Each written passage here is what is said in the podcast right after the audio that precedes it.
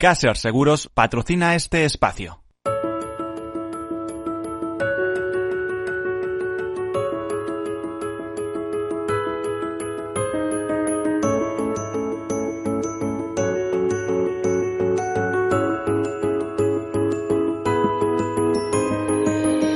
Tercer sector, un espacio para la economía social. Un programa dirigido por Miguel Benito.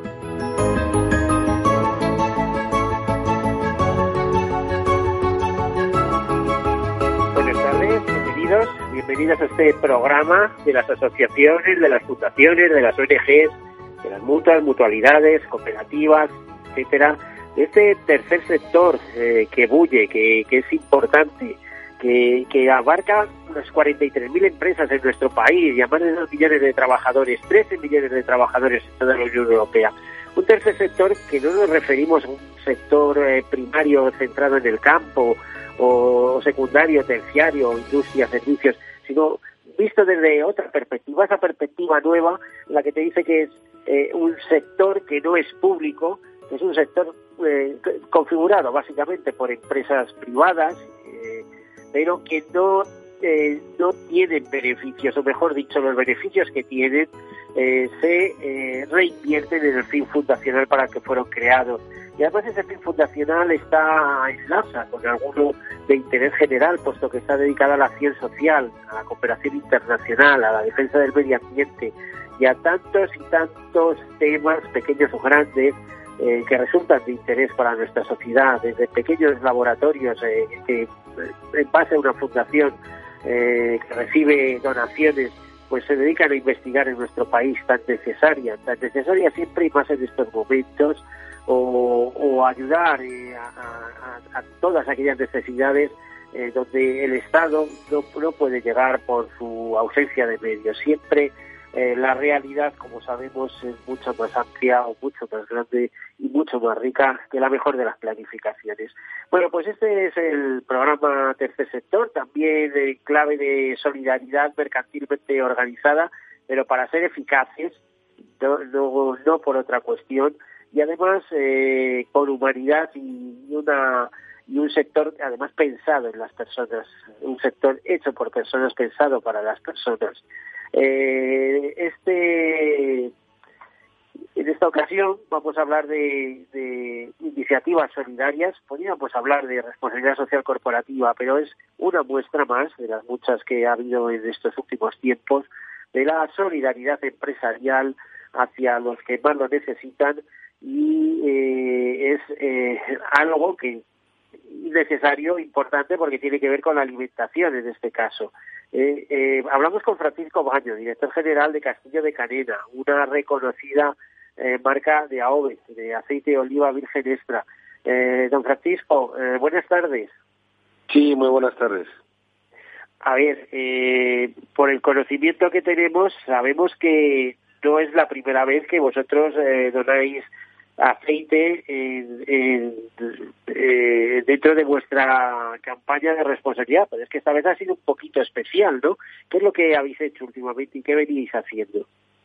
Sí, bueno, nosotros, como bien decía, eh, llevamos eh, dentro de nuestras políticas de responsabilidad social con, con el, la, por el territorio en general con, cualquier eh, demanda o necesidad que exista, pues siempre hemos puesto en funcionamiento sistemas solidarios de donación de producto y de otro tipo de, digamos, de actividades dentro de, de nuestras políticas de responsabilidad social, ¿no?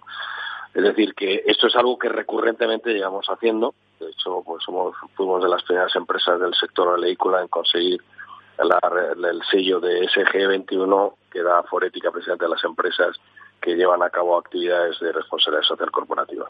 Entonces, bueno, dentro, lo que pasa es que, bueno, estas circunstancias inéditas en nuestro país, en otros países del mundo, pues ha hecho que, que metamos el acelerador, ¿no? Y que hayamos visto que una situación realmente complicada, dura, triste para, para mucha gente que vive en España, pues eh, hemos reaccionado pues eh, con muchísima intensidad y de hecho bueno lo que hemos hecho ha sido seleccionar a, a 12 o 14 eh, digamos organizaciones no gubernamentales proyectos que nos parecían interesantes y lo que hemos hecho ha sido donar aceite. Hemos donado por el momento, porque seguimos haciéndolo, pero bueno, hasta la semana pasada habíamos donado 6.000 litros de aceite de oliva, de aceite de oliva virgen extra envasado y bueno, aparte de que el aceite de oliva es la base de, la cocina española, de, la, de nuestra cultura eh, gastronómica, pues aparte de todo estamos hablando de un alimento eh, sostenible, un alimento solidario, un alimento sobre todo eh, nutritivo,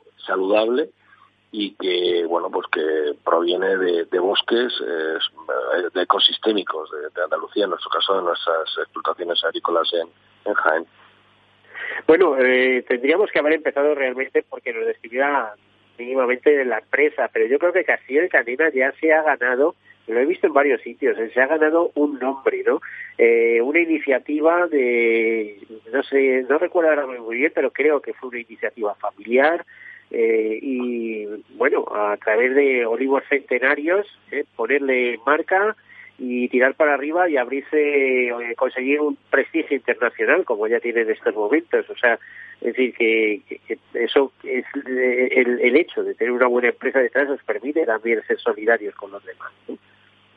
Sí, en realidad eh, nosotros efectivamente somos una empresa familiar, somos una empresa eh, donde realmente cerramos todo el círculo de valor dentro del mundo del aceite de oliva, es decir, somos agricultores, eh, transformamos las aceitunas en nuestra propia almazara y comercializamos el zumo de nuestros de nuestros árboles. Entonces, bueno, en ese sentido, pues estamos integrados en toda la cadena de valor.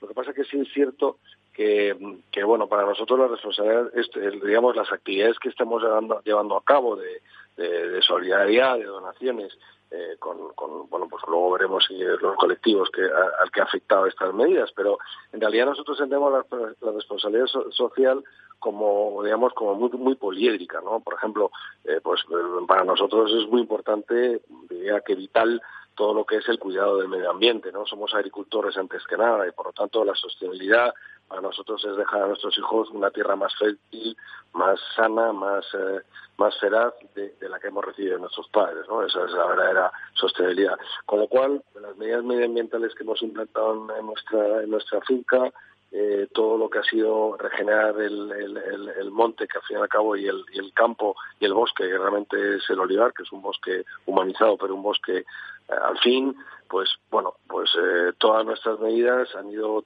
han sido tendentes a, a, potenciar nuestra nuestra gestión dentro de lo que es la responsabilidad social. Y repito que este, estas últimas estos dos meses donde hemos estado muy involucrados en apoyar a comedores sociales, a personal sanitario, a preparar comidas para transportistas, etcétera, etcétera, todo se imbrica dentro de esa gran política de responsabilidad social que llevamos muchos años implantando en la empresa, ¿no? Bueno, y más cosas, porque creo que también eh, habéis intervenido en la restauración de Castillo de Canena, que por cierto leí hace poco en una revista que era uno de los visitables de Andalucía, no sé si es la verdad. Sí, sí, absolutamente, sí, sí. Bueno, el, castillo es propiedad de nuestra familia y, y, bueno, está abierto al público todos los lunes, efectivamente, de 4 a 7. Y bueno, cuando estamos nosotros, pues se puede pedir también otro tipo de, horarios alternativos, por ejemplo, a nivel colectivos de colegios, viajes del inserso, etcétera, ¿no? O sea que en ese sentido, pues también fomentamos eh, la expansión y el conocimiento del arte y de la historia, como es eh, Jaén, porque Jaén está, es un municipio de la, de la provincia de Jaén, como posiblemente se sepa, y es un castillo renacentista, pues, eh, pues de uno de los más facturas más puras que existen en en, Andalucía, ¿no? Me temo que si nos están escuchando, que nos está escuchando mucha gente, nos van a llevar las peticiones para que les donéis también aceite, aceite de oliva virgen extra, eh, bueno, de calidad suprema, no me tengo, puedo dar constatación de ello, eh, y los compañeros de la radio, pues, estas navidades mandasteis alguna botella de aceite eh, que usaban para desayunar y bueno, es fabuloso, es un alimento en sí mismo completísimo. Eh, si os llueven esas peticiones, ¿vais a poder atender alguna de ellas o no? Sí, bueno, en nuestra, claro que sí, en nuestra página web, en Castilla Cadena eh, .com, pues en nuestra página web pues hay, bueno, perdón, sin punto .com, www.castilla eh, pues realmente pues tenemos ahí hasta una tienda virtual que hemos tenido que implantar hace escasas semanas precisamente para atender a aquellos particulares que no podían acceder a, sus, a los lugares donde habitualmente compraban nuestros aceites y de esta forma pues estar más en contacto directo con ellos, ¿no? con todos nuestros clientes. ¿Qué, qué puede costar, eh, vamos a pensar, una botella de aceite de, medio litro, por ejemplo, eh, de, de Aboe? ahora cuando llegue, imagino, pues octubre, ya tendréis la nueva cosecha. ¿Qué, es lo que puede costar a un particular? Bueno, varía mucho. Nosotros tenemos lo que es la gama de Castillo Canena, luego tenemos otra gama que es eh, Torre de Canena, que digamos es un aceite más para, para cocinar, más de todo el día, de usar continuamente y constantemente, ¿no? Quizá el de la que buscan los japoneses. El, el mercado japonés, bueno, el mercado japonés exportamos... No, de, eh, la que buscan los japoneses, el mejor aceite, el aceite... Sí, bueno, pues una, una botella de medio litro de para pues de, de, de, un picual de cosecha temprana, pues puede estar en torno a 12 euros, 13 euros la, la botella de medio litro. ¿eh?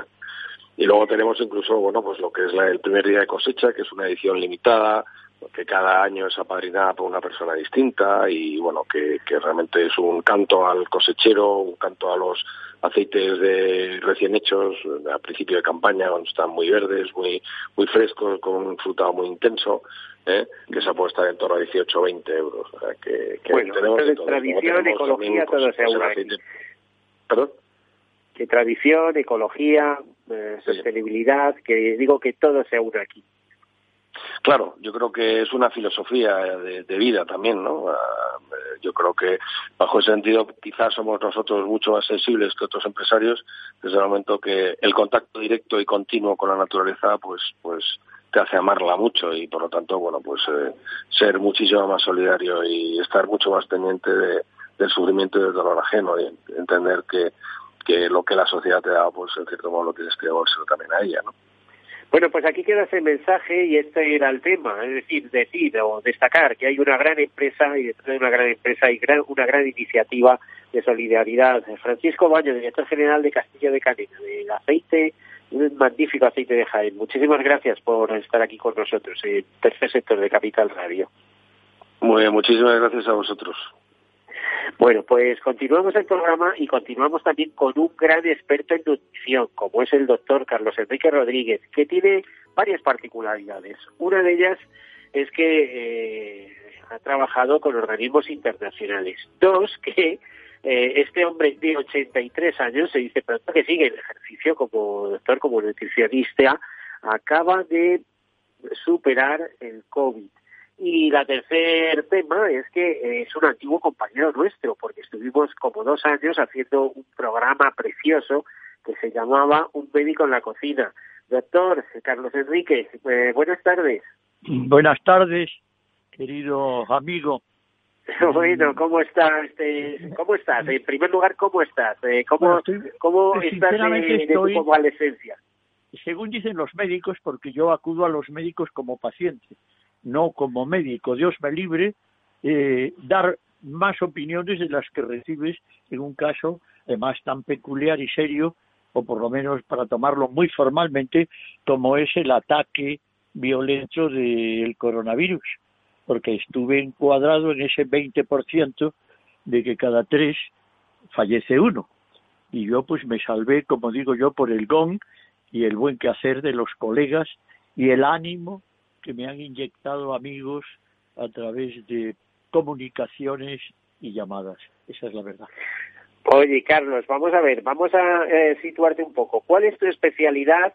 Eh, yo todavía recuerdo aquellos días que decían, si es que vienen, eh, hay gente con problemas que viene a, España a visitarme, vienen desde China a, a visitarme. He recibido pacientes de China, de Estados Unidos, de Japón. Vamos, yo sé que eres un fuera de serie, que eres además un discípulo de Gregorio Marañón. Esto no lo puede decir cualquiera. Eh, eh, vamos a ver, eh, ¿cuál es tu especialidad exactamente? Bueno, mi especialidad fundamental es ser médico. Pero aparte de eso... Pues, bueno, médico, buena persona y endocrino, hasta donde yo sé, ¿no? Mi, mi especialidad es endocrinología, metabolismo y nutrición, pero como decía don Gregorio, un especialista debe de ser además de, no en vez de. Un médico debe de mantener siempre esa visión panorámica de cualquier eh, contingencia, además de ser especialista en una materia más concreta como es la endocrino.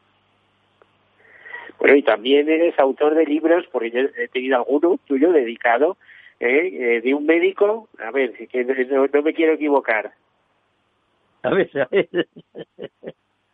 Eh, dime el nombre, es que estoy hablando ah, bueno, de o, o, sea, eh, no sé si, si el que tienes tú es un cocinero en el universo, ¿eh? Sí, lo tengo, ese es el que tengo, no que es una auténtica maravilla.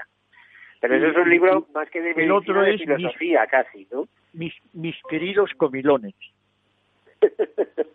libro de filosofía. Fíjate que he querido enlazar eh, la entrevista con el director general de Castillo de Cadena, de esta marca de aceite de AOVE, de aceite de oliva virgen extra, con una con esta conversación que tengo contigo. ¿Qué, opinas del, del, aceite de oliva español, de ese tesoro que tenemos aquí?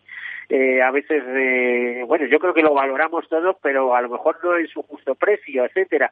¿Cómo lo ves?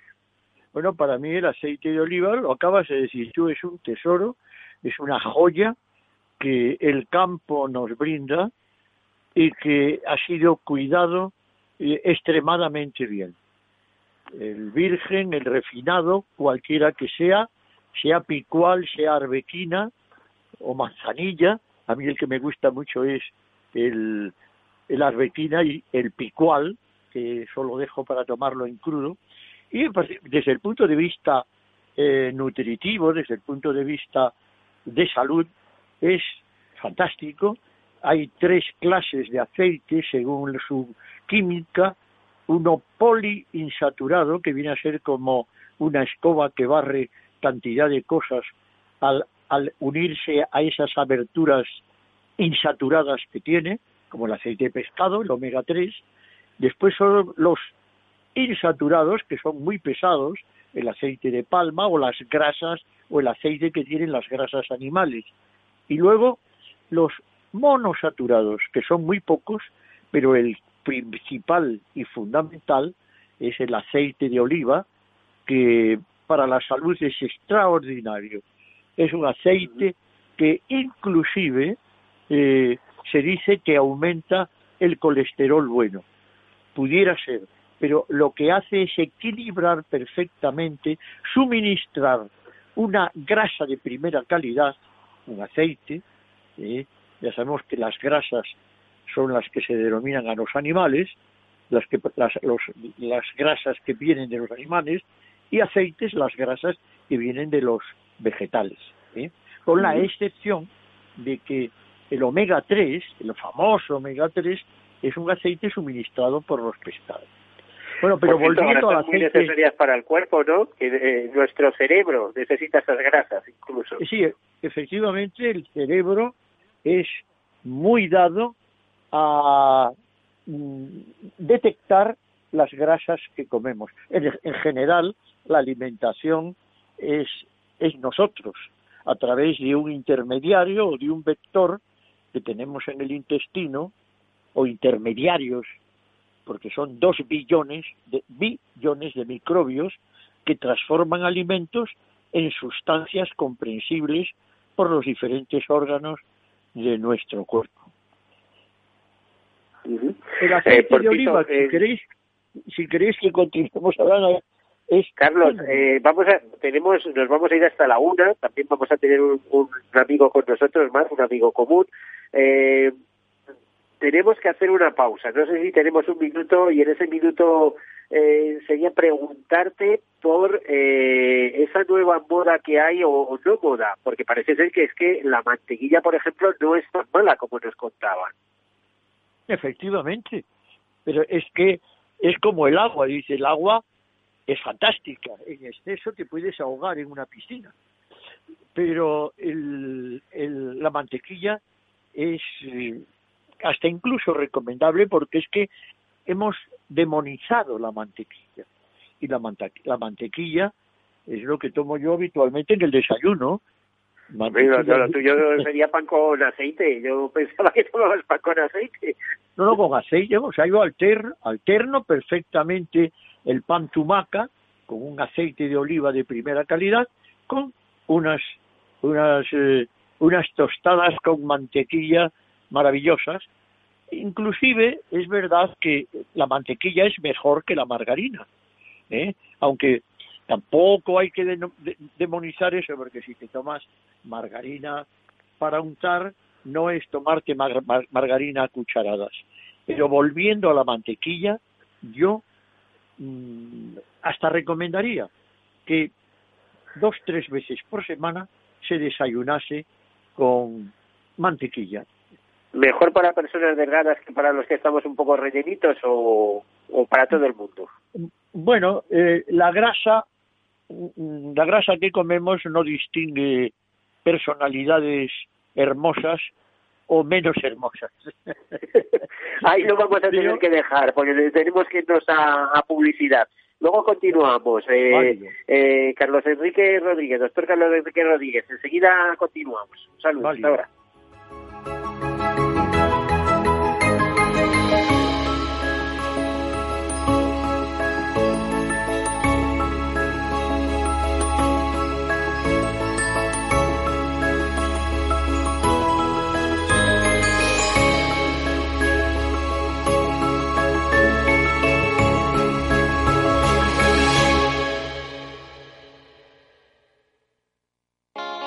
¿Está tu bufete bien posicionado en Google? El 77% de usuarios buscan los servicios que necesitan Internet. Si no te encuentran a ti, encontrarán a tu competencia. En comunicación jurídica llevamos 20 años ayudando a dar visibilidad a empresas del sector legal. Web corporativa, estrategias publicitarias, marketing en redes sociales. Infórmate en comunicacionjurídica.com o en el mail info arroba comunicacionjurídica.com. Comunicación Jurídica. Hacemos visible tu despacho. Hola. Soy Leopoldo Abadía, autor de La crisis ninja. Tengo 86 años, 12 hijos, 50 nietos y una bisnieta. A mi edad, y con tanta gente en casa, siempre he pensado que era imposible conseguir ahorrar. En mi familia, lo único que crecían eran los gastos. Sin embargo, ahorrar quizá es mucho más sencillo de lo que crees. Finambes.com. Carteras diversificadas de fondos de inversión a un solo clic. Tercer sector, un espacio para la economía social. Un programa dirigido por Miguel Benito.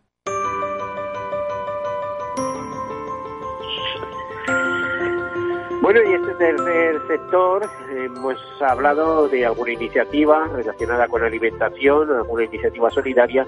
Teníamos un interés especial en hablar con Carlos Enrique Rodríguez, un antiguo compañero incluso de la emisora, que a sus 83 años, este doctor, doctor endocrino, gran experto y con fama internacional, ha superado el COVID. El domingo veíamos en el periódico El Mundo una entrevista que le realizaban también hace unos días una entrevista en Andrés. Es una auténtica personalidad. Nos llamaba mucho la atención pues algunas de las cosas que decía. Por ejemplo, que el estilo de vida, la alimentación y el, y el ejercicio pues habían sido vitales para superar el COVID a sus 83 años. Eh, bien, no sé si es así, Carlos Enrique Rodríguez. Eh, buenas de nuevo. Hola, muy buenas aquí estoy para serviros, otra vez. Fíjate que nos hemos quedado hablando de la mantequilla hace antes de la pausa y ahora quiero entrar directamente con esto que le contaba. Es verdad que el estilo de vida, el ejercicio y una alimentación sana le han ayudado.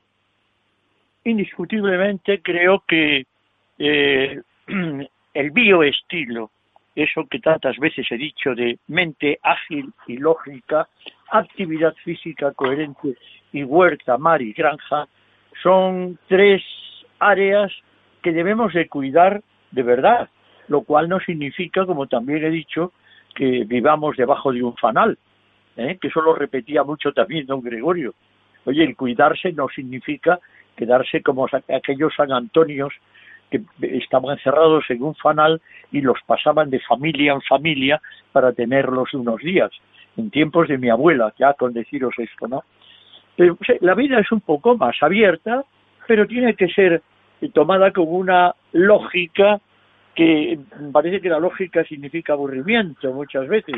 No, hay que sistematizar un poco y saber practicar aquello de un día de homenaje, día de potaje Estupendo. La alimentación como... Fíjese que yo sé que este era uno de su mantra en estos programas que hacíamos en 2014, 2015. Eh, mente lógica, eh, ¿cómo es el, exactamente? Mente ágil y lógica, actividad física coherente, sin tratar de llegar a ser Rafa Nadal, y huerta, mar y granja. Lo demás. Y a, ver, desgráneme esto de mente ágil y lógica, porque no todo el mundo la alcanza, ¿eh? Bueno, yo eh, creo para que sí. una mente creo- ágil y lógica hay que ejercitarla mucho, pero mucho, mucho. Bueno, nosotros debemos de ser lo mismo que la sangre, que la sangre nunca para, ni siquiera durmiendo. En realidad, pues, eh, nuestra mente, eh, aunque no lo sintamos, sigue trabajando por la noche, obviamente. Pero lo de mente ágil y lógica significa que no debemos de caer en esa en esa en esa rutina, iba a decir pereza, no tiene por qué ser pereza, en esa rutina mental de limitarnos a lo que ya sabemos. Debemos de mantener una curiosidad, despierta, curiosa, ¿no? Una esa curiosa. curiosidad. Creo que el- el- lo fundamental es plantearnos eh, crucigramas, yo ya no digo sudokus porque no doy una en el clavo con el sudoku, ¿eh? pero el hacer, yo tenía una paciente, una paciente que cada vez que venía a consulta, tenía noventa y tantos años, cada vez que venía a consulta me traía sopa de letras, esos, esos cuadernillos de sopa de letras, y me decía, doctor, no deje usted de practicar esto que a mí me viene muy bien.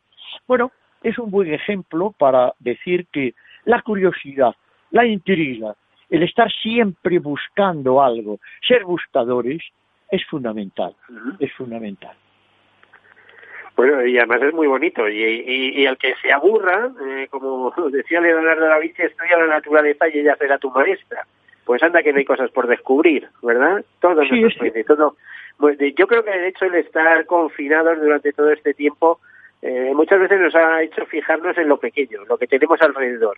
¿eh? ¿Por qué estar buscando elefantes o deseándolos si a lo mejor con un pequeño microscopio estamos viendo pues todo lo que circulan por nuestras casas, ¿no? Cierta, ciertamente. O sea, yo siempre digo que para levantarse del sofá donde estoy tengo que hacer un esfuerzo. Si no, me quedo quieto aquí y me quedaría tan paralítico como he estado durante este tiempo atacado por el coronavirus. Entonces, mm, ese esfuerzo, ese mini estrés, mm, es totalmente necesario. Que yo, yo, yo, yo diría que más que mini estrés es motivación. Para mí estrés es estrés. Es algo que va más allá de lo que habitualmente el organismo requiere. Pero ese incentivo, esa actitud de siempre un poco más, no caer en que todos queremos más, como decía aquella canción, que ya ese es el desfase de la curiosidad y de la ambición. Pero mantener siempre ese espíritu de ser un poquito mejores cada día o de estar más instruidos cada día, tanto física como mentalmente, es fundamental desde mi punto de vista. La inquietud, el querer saber que hay 300.000 facetas, o seguramente más, para satisfacer esa ansia de saber, de curiosidad. Y si no la tenemos, hemos de esforzarlo en hacernos como el esforzarse en levantarse del sofá por muy cómodo que uno esté. Sí, eh, bueno, eh, em, también recuerdo que nos hablaba de que el ejercicio, que si la gente hiciera ejercicio, se curaban la mitad de las enfermedades de este mundo. No sé si será verdad, de las patologías, etcétera. Bueno, no solamente eso, sino que yo lo refiero fundamentalmente también a la alimentación. La alimentación es nuestro primer medicamento que debíamos de, de tener en cuenta. Fíjese, a medida que me está hablando, porque me ha encantado que nos recordara ese, ese dicho tan suyo, porque yo no se lo he oído a otra persona, día de potaje, día de homenaje, pero a medida que estaba eh, escuchándole, me estaba acordando de otro de sus eh, viejos eh, eh, axiomas, ¿no? De- por ejemplo, este de los frutos del bosque no son alimentos, son medicamentos. Qué buena memoria tienes, Miguel. Qué bárbaro, No, tengo, pero es que me ha encantado... Eh, eh, recuerde, y, y, es verdad que cada vez que eh, como frangüesas o, o, arándanos o, fresas, eh, recuerdo ese, ese dicho, ¿no? Bueno, algunas veces, ¿no? Que no son, no son alimentos, son medicamentos, tan buenos son para el cuerpo. Cierto, totalmente. Los frutos del bosque son como, como los enanitos del bosque, que siempre están dispuestos a hacer una travesura, pero divertida y que te ayuda. Los frutos de bosque son mm, eran se empleaban antes simplemente como mm, como medio de tinciones de, telas porque tienen polifenoles. Pues los polifenoles de los frutos de bosque, los que le dan color, son unos antioxidantes fantásticos. Lo que va traducido en, en otro lenguaje, revitalizadores y rejuvenecedores, que te libran del exceso de oxígeno que el organismo no utiliza. Son como una especie de esponjas que absorben radicales malignos. Y entonces para los tejidos y las membranas celulares le viene, pero maravillosamente bien. Bueno, vamos a hablar de otra faceta. Eh, estamos hablando de alimentos, de esas tres eh, ese mantra triple de mente ágil y lógica, ejercicio adecuado o coherente a las posibilidades y huerta más y granja dedicada actividad física coherente.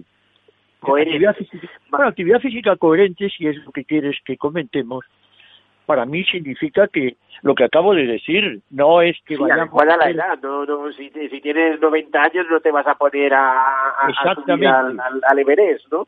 Pero el caminar fundamental. El estirarse, porque pasada cierta edad no hace falta mm, aumentar mm, prestaciones musculares.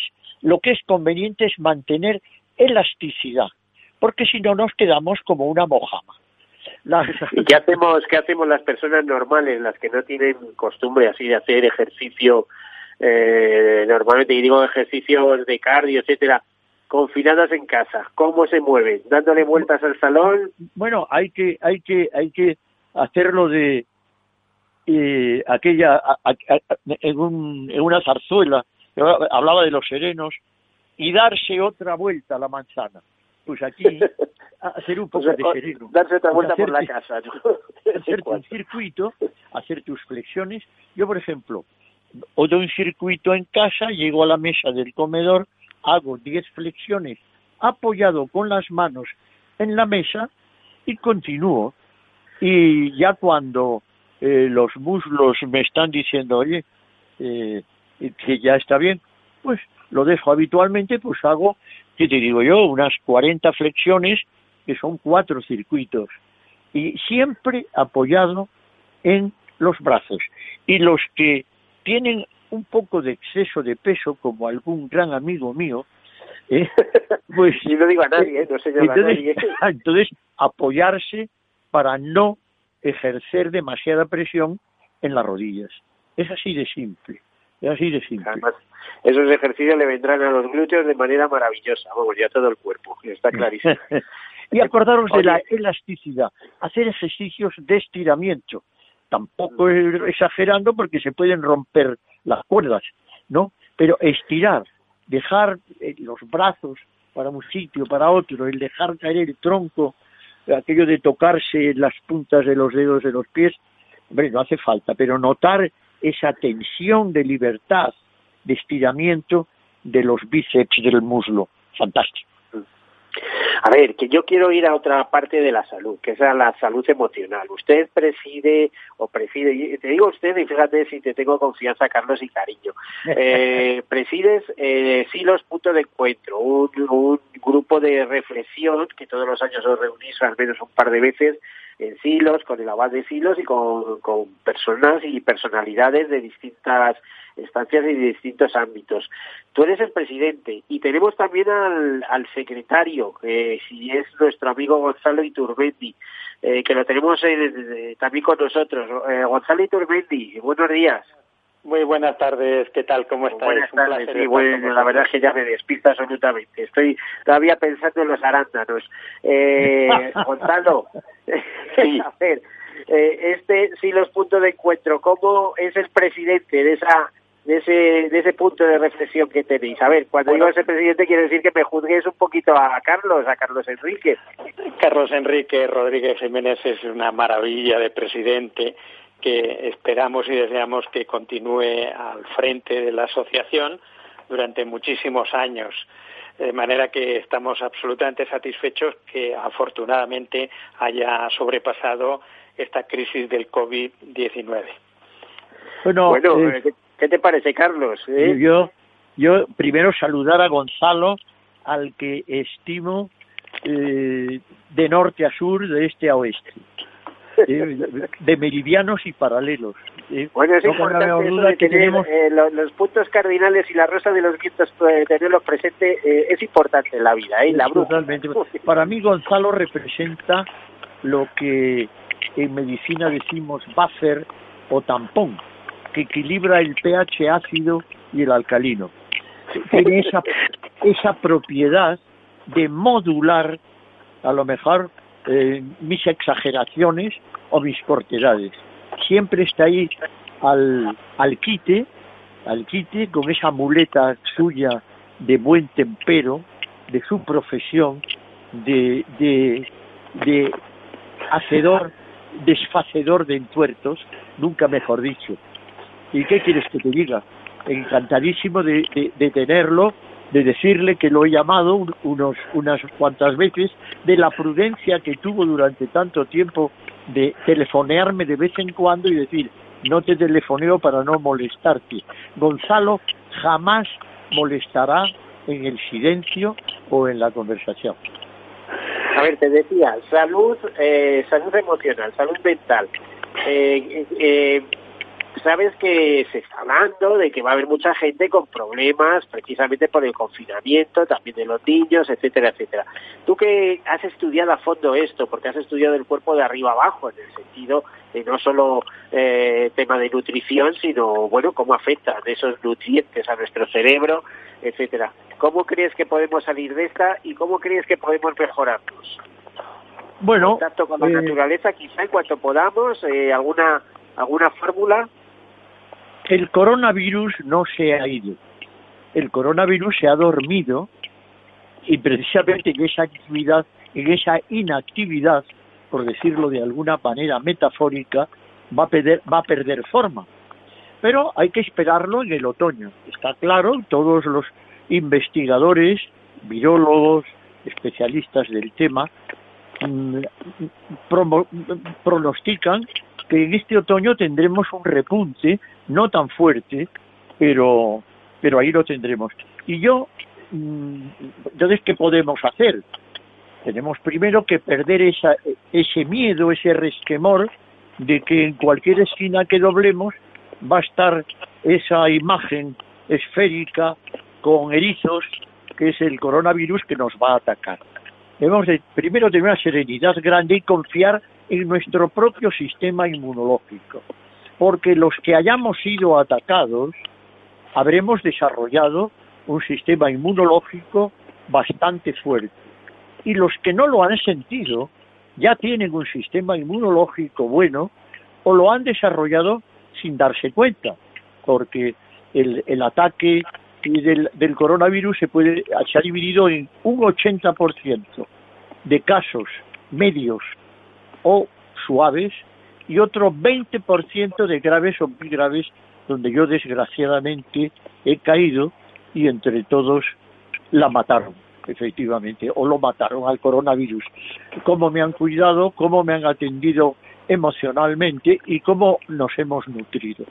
Entonces, de aquí a lo que venga, hemos de cuidar nuestra actividad física, oxigenándonos bien, metiendo en el organismo ese, ese ion oxígeno que nos vendrá de perlas para limpiar y fortalecer células y después una alimentación correcta en la que no se deben exagerar hidratos de carbono simples como son dulces, como son harinas refinadas, grasas muy concentradas, como son quesos y embutidos, y acordarse de quesos frescos, de alimentos naturales de huerta, patatas, arroz, legumbres, carnes de primera calidad, pescados todos los que queramos, porque el omega 3, el omega 3 que nos proporcionan fundamentalmente los pescados azules y en el reino vegetal las nueces, mm, podemos decir que desde un punto de vista empírico, pero no fantasioso, protegen membranas celulares y nos dejan sanas las defensas. bueno, pues ahí está el consejo. A ver, quería también darle entrada a nuestro amigo Gonzalo Iturmenti. Gonzalo. Oye, eh, perdona, perdonadme un segundo. Perdóname un segundo. Un, un silosforo de encuentro dedicado precisamente a analizar los pues efectos de la pandemia y las que estén por venir, porque sabemos que en octubre vuelve como, como se vaticinan, eh, como se vaticina el doctor y como lo dicen los expertos, pero en el futuro tendremos más. ¿eh? Esto, como decía el, director de siniestros del West of London, esto no ha terminado, habrá más. Pues sí, habrá que hacerlo y habrá que tomar medidas ante la afectación anímica de la crisis a la que has hecho referencia el, eh, estados de ánimo, de nerviosismo, de ansiedad, de insomnio, es normal. Es decir, eh, ante la intensidad de la crisis que hemos estado viviendo y que estamos viviendo en estos momentos, porque hay datos eh, sanitarios y datos económicos que nos preocupan. En lo económico, pues el peor PIB. Y en lo personal, además, se puede eh, preocupar la situación macro, pero la personal, que es la que a todos nos importa al final, pues, eh, pues también depende de ella, ¿no? Eh, cómo es la situación general. Entonces, la, la, la cuestión es cómo, cómo luchar contra ese pesimismo extendido de incertidumbre, ¿no? Porque la gente tiene miedo a contagiarse por la enfermedad, por la percepción todavía peor de los términos económicos a la que hemos hecho referencia y por otras incertidumbres, ¿no?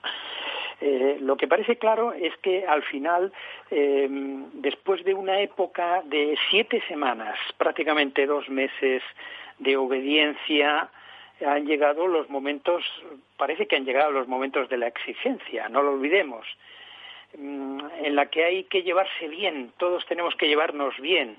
Llevarnos bien precisa de las ideas fundamentales de respeto y de tolerancia y sobre todo de tratar de buscar nuestros propios momentos de calidad, nuestros momentos de paz y sobre todo fundamentalmente nuestros momentos de pausa. Gonzalo, mira, estamos en el último minuto. Tú que eres jurista, prevés que va a haber muchas reclamaciones porque claro, eh, ha sido un momento de retrasar todo y aplazar todo, pero eh, ahora llegan las empresas o particulares afectados y van a empezar las reclamaciones en el que hay de lo mío.